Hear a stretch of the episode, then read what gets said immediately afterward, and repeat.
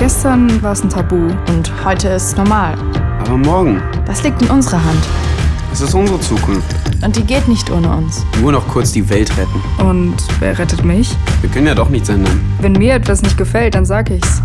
Meine Meinung zählt. Deine auch.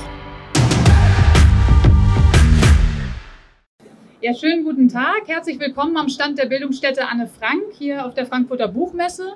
Ähm, wir freuen uns, dass äh, Sie den Weg zu uns gefunden haben, ähm, zu unserem zweiten Pro Programmpunkt heute.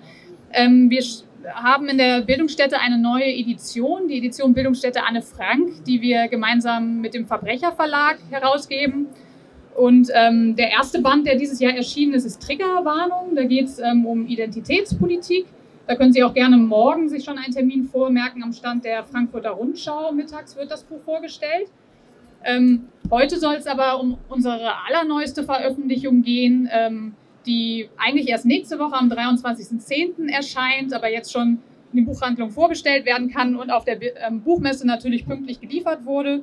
Ähm, extrem unbrauchbar, herausgegeben von Eva Behrensen, Katharina Rhein und Tom Ulich, die hier mit mir heute stehen. Mein Name ist Marie-Sophie Adeuso, ich leite die Kommunikation der Bildungsstätte momentan und ich freue mich, heute mit den beiden HerausgeberInnen des Buches äh, ins Gespräch zu kommen und Ihnen das Buch vorzustellen. Ähm, worum geht es darin? Ähm, extrem unbrauchbar ist ein Sammelband zum Thema Extremismustheorie, der ähm, ja, thematisiert, dass sich in den vergangenen Jahren in der Gesellschaft, ähm, in, in Behörden, in den Medien ähm, ein sogenanntes Hufeisenmodell äh, durchgesetzt hat, ähm, wonach die, die vermeintliche Mitte der Gesellschaft von ihren Rändern bedroht wird, wonach Rechtsextremismus, aber auch Linksextremismus und Islamismus ähm, die freiheitlich-demokratische Grundordnung äh, bedrohen. Damit sind ähm, die HerausgeberInnen, sind die Autorinnen dieses Bandes nicht ganz einverstanden. Ähm, ich möchte sie Ihnen erst einmal kurz vorstellen und dann werden Sie dazu auch äh, etwas mehr sagen. Ähm, Katharina Rhein zu meiner Linken ähm, hat sich in ihrer Promo Promotion mit äh, Erziehung nach Auschwitz in der Migrationsgesellschaft beschäftigt. Ähm, sie ist Co-Leiterin äh, der Forschungsstelle NS-Pädagogik an der Goethe-Universität hier in Frankfurt und war auch ähm, Mitarbeiterin der Bildungsstätte Anne Frank. Ähm, Tom Uhlich ist Bildungsreferent der Bildungsstätte. Er leitet das Projekt äh, Das Gegenteil von Gut äh, zu Antisemitismus in der deutschen Linken nach 1968. Einige von Ihnen kennen vielleicht die Sonderausstellung, die bis vergangene Woche bei uns im Hause war. Da ging es um dieses Thema. Die ist jetzt auch als äh, Wanderausstellung verfügbar. Ähm, genau, so viel zu, zu Tom. Und ja, an euch beide äh, jetzt die Frage, ich hatte das schon umrissen, dass das Bild, ähm, dass die Mitte der Gesellschaft vermeintlich von ihren Rändern bedroht wird. Ähm, was stimmt nicht an diesem Bild oder was stört euch daran? Also das ist erstmal ein Modell, was äh, sich Gesellschaft viel zu einfach denkt. Es gibt irgendwie, dass es so aufgeteilt ist in links, rechts, Mitte. Ähm, davon, dies geht davon aus, dass die Mitte irgendwie so das wahre, schöne Gute ist. Da ist alles in Ordnung, da stimmt die Welt und es gibt die beiden Ränder und das Hufeisenmodell ähm, links und rechts, die nähern sich ja dann oben schon wieder an und sind sich, so- also vergleicht beides oder es gibt so eine Tendenz zur Gleichsetzung von links und rechts in beidem. Und das ist erstmal viel zu simpel gedacht, weil es so tut, als wären ähm, demokratiefeindliche, äh, menschenverachtende Einstellungen vor allem ein Problem von diesen imaginierten Rändern ähm, und als wären die in der Mitte der Gesellschaft nicht auch vertreten. Das ist ein Punkt. Willst du? Vielleicht noch kurz zur Ergänzung, um noch auf dieses Bild einzugehen äh, mit den Rändern. Also wir haben zum Beispiel in der Einleitung einen ähm, Artikel aufgegriffen, in der Süddeutschen erschienen ist, nach dem Mord an Walter Lübcke, äh, in dem dann von der braunen RAF die Rede war und so weiter. Ähm, äh, und in diesem, in diesem Artikel hieß es, ähm, etwas sickert von den Rändern der Gesellschaft zurück äh, oder sickert in die Mitte der Gesellschaft von den Rändern. Und das Bild ist irgendwie total schief, ne? weil jeder, dem mal irgendwas ausgelaufen ist, ähm, der oder die weiß, dass es nicht von den Rändern sickert, sondern eben aus der Mitte irgendwie etwas sickert. Ähm, dieses Bild, ähm, die Mitte der Gesellschaft oder das, was darunter verstanden wird, wird von den Rändern bedroht, ist einmal, genau wie Katha gesagt hat, ähm, viel, zu, viel zu einfach gedacht und es ist auch irgendwie schief, ähm, weil gerade solche Ideologien wie eben Antisemitismus, Rassismus etc. überall in der Gesellschaft vorkommen und nicht in dem, was als vermeintliche Ränder charakterisiert wird, ist eben ein schiefes Bild, was dazu dient, diese Mitte dann auch irgendwie reinzuhalten. Also von, die wird von den Rändern bedroht, aber sie ist an sich eigentlich völlig in Ordnung. Ähm, wie kommt es nach eurer Ansicht, dass dieses Bild äh, so wirkmächtig werden konnte, dass es so weit verbreitet ist? Also wer, wer hat diese, dieses Extremismusmodell entwickelt? Was besagt diese Theorie auch? Und ähm, warum ähm, ist sie sozusagen auf so fruchtbaren Boden gefallen? Also erstmal kann man sich, glaube ich, darüber streiten, ob das überhaupt eine Theorie ist. Also selbst die VerfechterInnen äh, der Extremismustheorie sagen mittlerweile, naja, es ist eher so ein Begriff, mit dem wir irgendwie methodisch arbeiten und weniger eine Theorie. Also die sind auch auf Kritik irgendwie ein Stück weit eingegangen. Ähm, gleichwohl tritt es aber mit so einem Erklärungsanspruch auf, als wäre es eine Theorie, als würde es, als könnten sich damit Aussagen über Gesellschaft treffen lassen. Ähm, und ich würde sagen, also es ist, es, es hat eine, ja. Es, ja, es hat eine ähm, sehr lange Geschichte, ähm, dieses Konzept. Zum Beispiel in einem Beitrag äh, in dem Buch wird die ähm, Linie von der Totalitarismus-These oder der Totalitarismus-Theorie zur Extremismustheorie nachgezeichnet. Also es gibt äh, historische Vorläufer davon, aber es ist eben gerade so attraktiv, denke ich, weil es so furchtbar einfach ist. Also es ist so ein, es ist so ein sehr leichtes Mittel, um vermeintlich Gesellschaft verstehen zu können, um mit ähm, solchen bedrohlichen Phänomenen wie eben dem Mord an Walter Lübcke äh, vermeintlich umgehen zu können. Und das macht es gerade so attraktiv, dass es so einfach ist. Ja, und das ist historisch äh, auch in der Bundesrepublik ein Modell gewesen, was äh, dazu geführt hat, dass wenn es zu Rassismus oder Antisemitismus kam oder eben zu Phänomenen, die als Rechtsextremismus bezeichnet werden, dass man die, die gesellschaftliche Mitte quasi reinhalten konnte von allen äh, Vorwürfen, äh, dass man möglicherweise die NS-Geschichte doch noch nicht überwunden hätte. Das macht es, glaube ich, besonders wirksam ähm, hierzulande, dass damit so leicht umgegangen wurde. Und wenn man sich das historisch anguckt, ist eben interessant, dass immer, wenn es zu neonazistischen äh, Übergriffen kam oder die Ideologie gerade mal wieder im Aufschwung war, dass dann auch in ganz vielen Kontexten, sei es in Talkshows, sei es in Parlamenten, unterschiedlichsten Zusammenhängen, immer wieder so ein reflexartiger Verweis darauf kommt, oh, aber bei den Linken ist es ja auch ein Problem.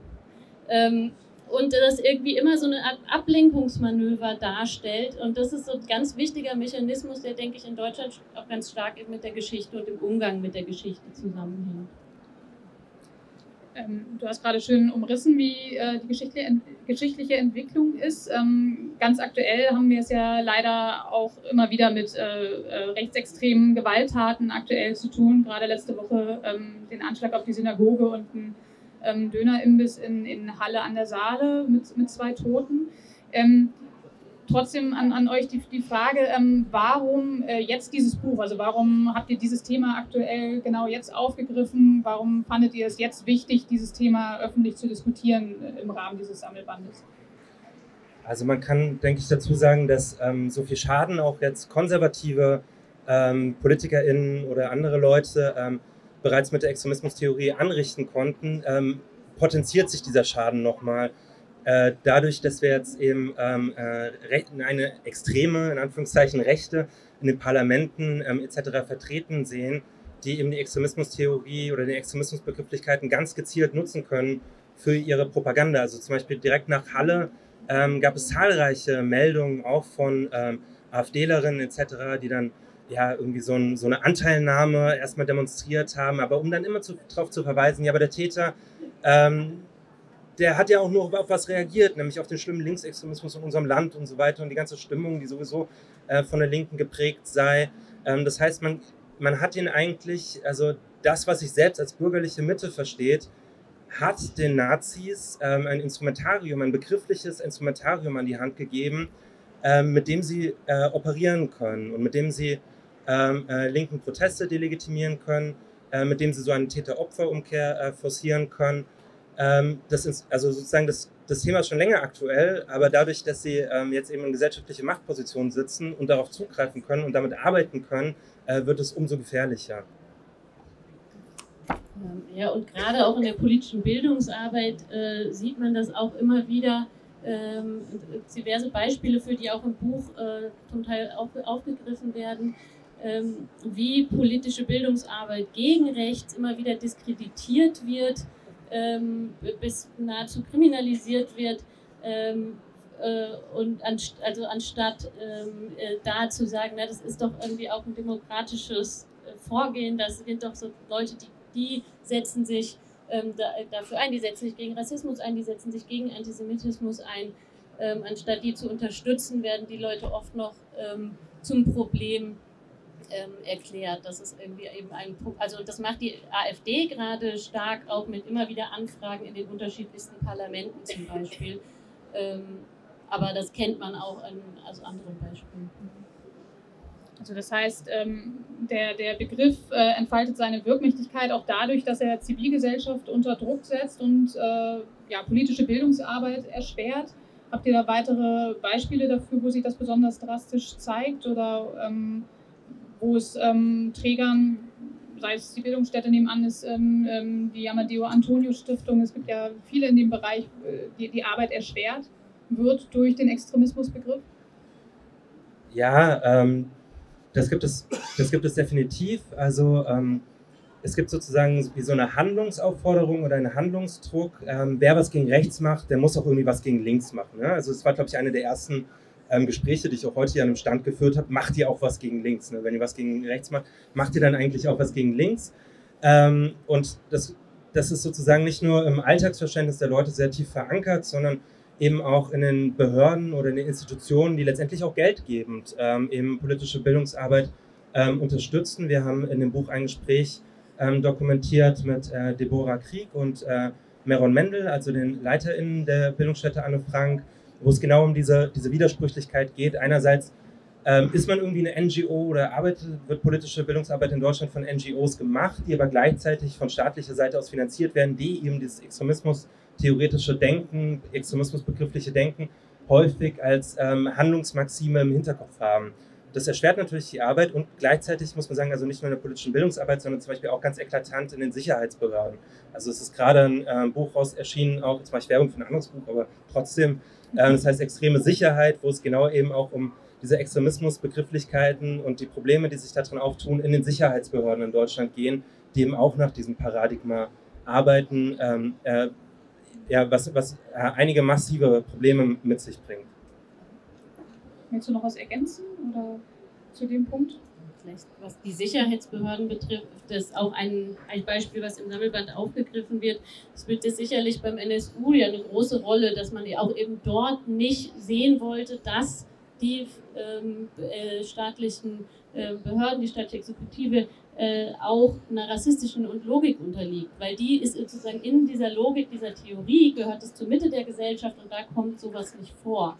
Und das führt dann dazu, dass eben ähm, über Jahre die ähm, Opfer der Angehör äh, die Angehörigen der Opfer ähm, ähm kriminalisiert oder verfolgt wurden? Verdächtigt, verdächtigt worden. Danke. Ähm, man merkt leider äh, in der Elternzeit neun Monate ohne Schlaf. Ich habe momentan manchmal Sprachprobleme. Seht es mir nach. ja, vollstes Verständnis. Ähm, kommen wir zu, zu, eurem Buch konkret. Ähm, wie greift ihr dieses, ähm, äh, diesen Themenkomplex ähm, ähm, rund um den Extremismusbegriff genau auf? Wonach habt ihr eure Autorinnen und Autoren ausgewählt und warum habt ihr zum Beispiel auch dagegen entschieden, ähm, prominenten Vertreter ähm, des Ex Extremismusmodells auch anzufragen? Ja, also dass, äh, dass das Modell relativ große Wirkmächtigkeit hat, ohnehin schon in der Gesellschaft, haben wir eben schon beschrieben. Insofern hat, sehen wir uns nicht in der Situation, dass wir noch eine weitere Plattform für diejenigen äh, bieten müssten, ähm, die ähm, diese Theorie noch weiter ausführen wollen, sondern wir haben hier verschiedene Positionen versammelt, die sich kritisch mit dem Ansatz auseinandersetzen, sei es aus einer theoretischen Perspektive oder aus praktischen Erfahrungen, etwa in der Bildungsarbeit. Ja, genau. Also die prominentesten Vertreter äh, in der Extremismustheorie publizieren regelmäßig bei BPB und haben da immer massenhafte Auflagen und so weiter. Das ist sozusagen es ist zum Teil auch in gewisser Weise ein staatstragender Diskurs, der, ähm, den wir eher kom kritisch kommentieren wollten, als ihn nochmals ähm, in dieser Form, wie er sowieso ohnehin überall zugänglich ist, äh, nochmal abzubilden. Vielleicht, du hast auch gefragt, wie wir das Ganze angegangen sind oder wie wir ähm, das ähm, aufgebaut haben. Also wir haben ähm, eben erstmal sozusagen versucht, diesen, den Erklärungsanspruch der Extremismustheorie, des Extremismusbegriffes ähm, zu hinterfragen, zu dekonstruieren, zu kritisieren, eben erstmal auf so einer theoretischen Ebene zu verbleiben. Warum sagt dieser Begriff eigentlich so furchtbar wenig ähm, und tritt aber trotzdem mit diesem Erklärungsanspruch auf? Ähm, das ist der erste Teil von dem Buch, also ein eher theoretischer Aspekt. Dann haben wir uns mit dem äh, auseinandergesetzt, was der Extremismusbegriff in Institutionen eigentlich anrichtet, also mit einem besonderen Fokus auf Institutionen der politischen Bildungsarbeit. Ähm, der dritte Teil beschäftigt sich mit äh, dem, äh, mit dem äh, Extremismusbegriff im Recht. Also es ist sozusagen, also Extremismus ist kein Verbrechen, aber ähm, es ist sozusagen handlungsleitend für Sicherheitsbehörden, haben wir schon gehört, aber eben auch für die Justiz in verschiedenen ähm, Bereichen und sozusagen dieses, diese, diese pseudo-rechtliche Gültigkeit des Extremismusbegriffs wurde dort in diesem dritten Teil durchleuchtet und in dem vierten haben wir uns dann nochmal ähm, auseinandergesetzt mit dem Konstitutionsprozess oder wie sich eigentlich sowas wie eine gesellschaftliche Mitte bildet oder bilden möchte in Abgrenzung zu ihren vermeintlichen Extremen. Also das ist der Teil, den wir mit Mythos Mitte ähm, überschrieben haben. Und dann gibt es nochmal einen Nachtritt. Das ist der fünfte und letzte Teil. Mhm. Wollt ihr den Nachtritt noch ein bisschen weiter ausfüllen oder ist das Überraschung für diejenigen, die jetzt neugierig geworden sind und das Buch gerne selber lesen möchten? Ähm, kann vielleicht so viel sagen, dass der, der, es ist äh, eine auch humoristische äh, Form, mit ähm, dem Elend der Extremismustheorie umzugehen. Vielleicht zum Abschluss, habt ihr ähm, konkrete Forderungen, politische Forderungen oder eine Alternative, die ihr dem ähm, Extremismusbegriff entgegensetzen würde, wo ihr sagt, ähm, ähm, das ist ein besseres Modell, um gesellschaftliche Realitäten zu beurteilen und ähm, ja auch zu bearbeiten, ganz praktisch. Also ähm, ja, Forderungen, ich weiß, weiß nicht, jetzt, also gerade jetzt hier so in der Situation sind, Sachen zu fordern, aber ähm, also ich denke, es ist auf jeden Fall, es ist halt ähm, notwendig, Gesellschaft auf der Abstraktionsgrad, auf der sie sich eben vollzieht, auch abzubilden in der Theorie und sozusagen nicht durch solche Modelle, die vielleicht erstmal total attraktiv wirken, weil die so einfach sind, aber sozusagen so weit herunterzubrechen, dass es eigentlich mit den gesellschaftlichen Verhältnissen kaum noch etwas zu tun hat, sondern eben davon auszugehen, dass Gesellschaft ähm, äh, von Widersprüchen durchzogen ist, von Ambivalenzen, von Konflikten, die eben ähm, äh, durch sämtliche politischen, sozioökonomischen Schichten etc. gehen ähm, und eben das auch im Auge zu behalten und nicht sofort zu versuchen, das ähm, in so handgreifliche Modelle zu überführen, mit denen dann alles plötzlich ganz einfach ist, sondern vielleicht einfach das Abschlussplädoyer, ähm, das so komplex und komplex, kompliziert äh, bleiben zu lassen, ähm, wie es denn eigentlich ist. Ja, und diese Gleichsetzung von rechts und links zu vermeiden, also das finde ich ist schon eine klare Forderung. Ähm, und dann müsste es darum gehen, zu die Sachen, also das so zu benennen, wie was es ist. Ähm, dann kann man von zum Beispiel von statt von Recht, also den Begriff vielleicht auch zu vermeiden, ähm, dann kann man bei Rechtsextremismus, ich nutze ihn auch relativ häufig, aber man kann vielleicht auch manchmal einfach von Neonazis, Nazis oder Rassisten sprechen, je nachdem, um was es gerade geht. Und was die Linken betrifft, es muss auch irgendwie, wenn doch darum gehen, auch noch was, was passiert da. Es ist doch ein Unterschied in der Ideolog ideologischen äh, Grundlagen dessen, was in der Linken und was in der Rechten ähm, ist. Und dieses Hufeisenmodell suggeriert ja immer, dass das oben zusammenkommt. Selbst wenn es jetzt in linken Protestformen vielleicht Dinge gibt, mit denen man selbst oder nicht einverstanden ist, dann kann man ja auch darüber reden, aber dann hilft es doch niemandem zu sagen, Ipolba, da ist Gewalt, da ist eine Mülltonne umgefallen und Ipolba, da ist Gewalt, da wurde gerade jemand ermordet. Das ist doch ungefähr das Gleiche. Ähm, also ja, insofern diese Gleichsetzung, finde ich, muss auf jeden Fall vermieden werden. Die führt zu nichts außer, ähm, also ja, einfach einer völligen Schieflage und einer Gleichsetzung und einer Delegitimierung von linken Protesten. Und da finde ich, zeigt das auch nochmal, was für ein Demo Demokratiemodell diesem ganzen Denken zugrunde legt.